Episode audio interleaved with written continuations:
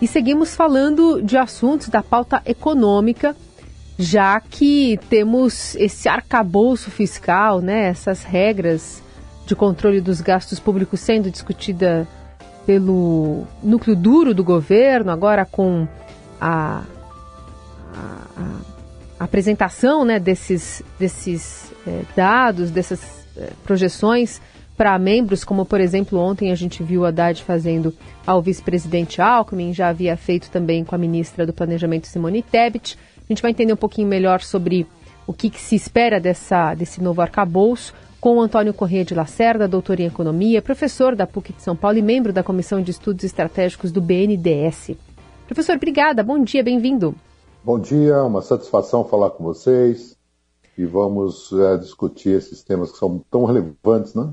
Ah, pela parte, primeiro, é, de, de relacionamentos, né, da rede que está sendo é, formada aí por Haddad, nessa costura agora com o vice-presidente, já conversou com a Tebet, mas precisa ainda passar oficialmente né, para o presidente Lula antes dessa viagem à China.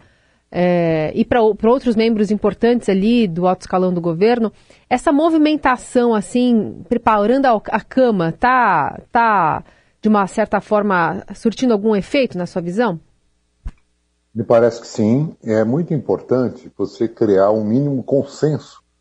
É, primeiro, dentro do próprio governo, né? nós temos vários ministérios, vários órgãos, e é importante que haja um entendimento entre eles e, sobretudo, o apadrinhamento, vamos chamar assim, do presidente da República e do vice-presidente, né, que também é o ministro da indústria, que, portanto, o setor produtivo também tem um papel muito relevante dentro dessa, dessa, dessa questão. Né? Então, me parece uma postura bastante adequada essa do diálogo, né? de ter é, cada vez mais é, um consenso, buscar um consenso em cima de uma questão que é muito relevante. Professor, bom dia para o senhor também. É, o, o, que, que o senhor acha, vê aí como possibilidades? Né? Não estamos pedindo futurologia aqui, mas é, o modelo atual a gente sabe que não vai vigorar mais, que é aquele que limita os gastos à inflação do ano anterior. O que, que pode vir na, na sua avaliação? Bem, é, Heisen, na verdade, a, a, a emenda constitucional 95, chamada Lei do Teto de Gastos, ela nasceu da morta né? É, é, e eu não estou falando isso agora, já falava isso lá em 2016, escrevi artigos, dei entrevistas. Por quê? Porque um, um, mecanismo tosco né, de controle de contas públicas, achar que você pode limitar o gasto público ao longo de 20 anos, né, desconsiderando, por exemplo, o desenvolvimento da população, desenvolvimento a reestruturação da economia, desconsiderando os ciclos econômicos, desconsiderando fatores adversos, como, por exemplo, pandemias, crises. Isso se mostrou absolutamente inócuo. Na prática, o que a, a, o teto de gastos fez foi impedir o, os investimentos né, públicos. Então, na verdade, os gastos correntes continuaram crescendo, alguns de péssima qualidade, enquanto que os gastos nobres, ciência, tecnologia, educação, saúde, área social e infraestrutura ficaram prejudicados. Então, nós precisamos de um novo arcabouço fiscal que, sim, determine alguma regra, né, para não deixar totalmente solto, mas, ao mesmo tempo, dê ao executivo alguma flexibilidade para, primeiro, realizar investimentos, né, atender programas sociais e, ao mesmo tempo, né, manter um certo equilíbrio fiscal para garantir a estabilidade da economia. Então, um novo arcabouço, ele teria que ter essas virtudes, vamos dizer assim. Né? Manter uma regra é, razoável, crível, e ao mesmo tempo não engessar a gestão da política fiscal. E qual o efeito é, esperado desse arcabouço no curto e no longo prazo? Perfeito. O, no, no curto prazo, o, o que se espera é que isso crie um ambiente favorável à redução da taxa de juros, né? um ambiente mais favorável às atividades econômicas, enfim, maior estabilidade. E no médio e longo prazo, é exatamente é, eliminar essa limitação das regras atuais, dando, portanto, ao executivo, ao governo, à política fiscal flexibilidade para exercer o seu verdadeiro papel, né, que tem que ser de indutor da economia. Além desse papel de preservar a estabilidade, etc., a política econômica também tem que criar condições para a geração de renda, emprego, atividade empresarial, empreendedores, etc., para é, é, que o país possa, de fato, se desenvolver. E é bom a gente lembrar que tudo melhora quando você tem uma economia crescendo, inclusive o lado fiscal, né? uma vez que, evidentemente, a, a arrecadação acompanha o crescimento do, da atividade econômica.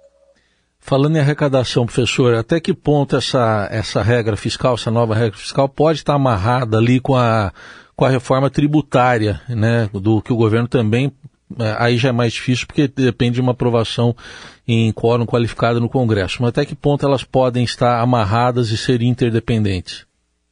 É, elas são amarradas no sentido que um dos braços da sustentabilidade fiscal é a arrecadação, né? E nós temos uma estrutura tributária sabidamente invertida, né? invertida no sentido que é, os impostos indiretos são muito mais representativos do que os diretos, ou seja, os impostos indiretos são ICMS, IPI, os, os, os impostos que incidem sobre produtos e serviços. E, ao mesmo tempo, o imposto de renda, por exemplo, que é o principal imposto direto, ele é regressivo relativamente à renda. Então, os super ricos pagam proporcionalmente menos impostos do que nós, classe média, classe pobre, né?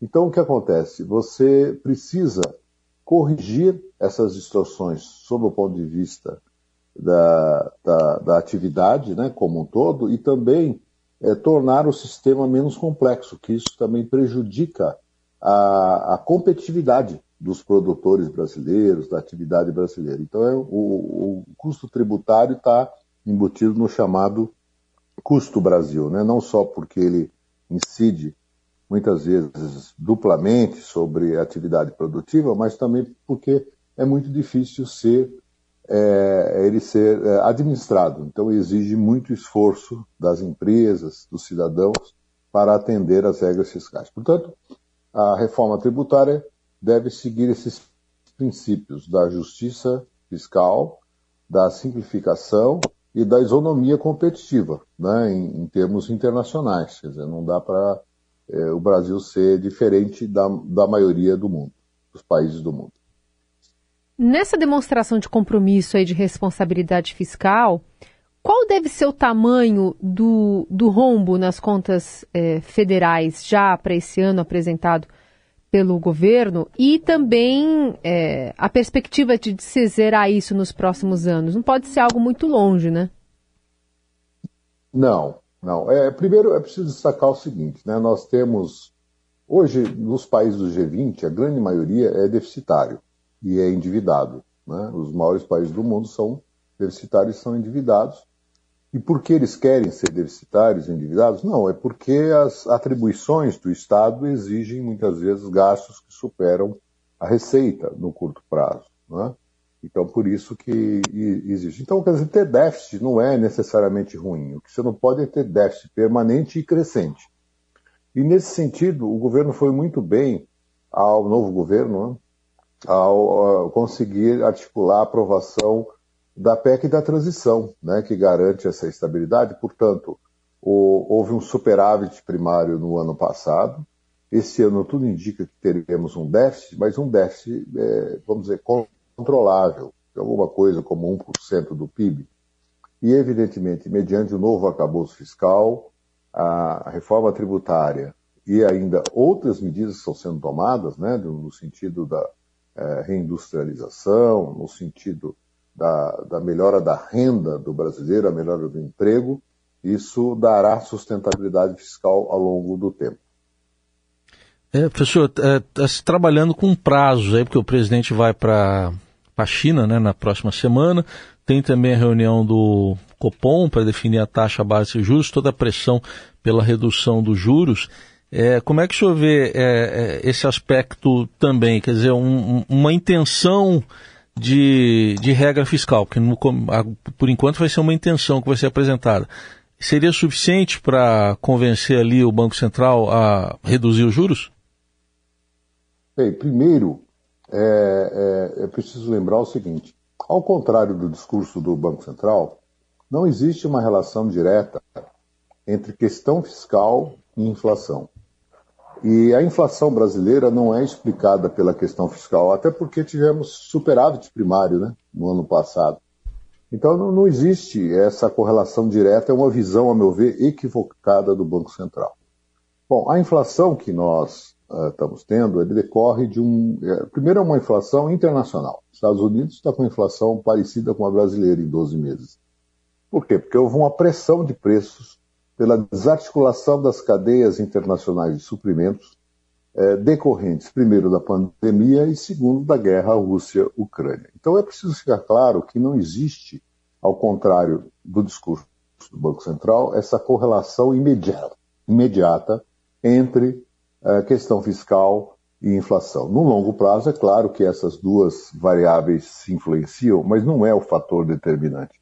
Bom, dito isso, independente de, do que tudo que nós falamos e que está em andamento, é claro que existe hoje um espaço enorme para a redução da taxa de juros. O Brasil tem a maior taxa de juros no mundo, né, pra, por todos os critérios que nós vamos utilizar, e nada justifica essa taxa de juros tão elevada. Aliás, além do efeito sobre as próprias contas públicas, porque o maior gasto que nós temos hoje é sobre o pagamento de taxas de juros sobre a dívida pública. Né?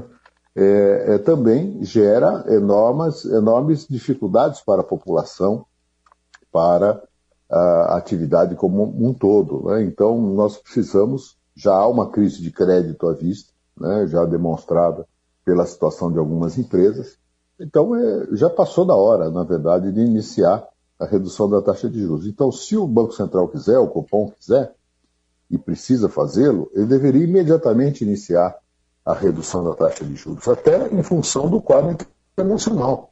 O quadro internacional mudou radicalmente nos últimos dias, em função da quebra dos dois bancos regionais é, nos Estados Unidos, e isso tem implicações para a economia mundial, para a taxa de juros a, a ser definida pelo Fed, Federal Reserve, que é o Banco Central dos Estados Unidos, e que, portanto, nós temos que estar atentos a isso, não podemos errar, não podemos nos dar o luxo de errar. Então, o Banco Central tem que levar em conta todos esses aspectos e, inclusive, adaptar o seu discurso à nova realidade, né? porque não dá para você se comportar é, como se você estivesse lá tendo, uh, seguindo a partitura, vamos chamar assim, fazendo uma analogia com a música, né? quando o momento exige uma improvisação, né? uma capacidade criativa. Né? A improvisação no sentido musical, né? de você criar em cima da, da partitura, em cima do arranjo. Muito bem. Esse é o professor Antônio Correia de Lacerda, doutor em Economia, professor da PUC, membro da Comissão de Estudos Estratégicos do BNDES, falando a respeito da expectativa, né, de a gente ter em breve mais informações também sobre essas novas regras, o arcabouço fiscal que deve ser apresentado ao governo Lula, aliás, ao presidente Lula pelo governo. Obrigada, professor. Até a próxima. Obrigado. Até mais.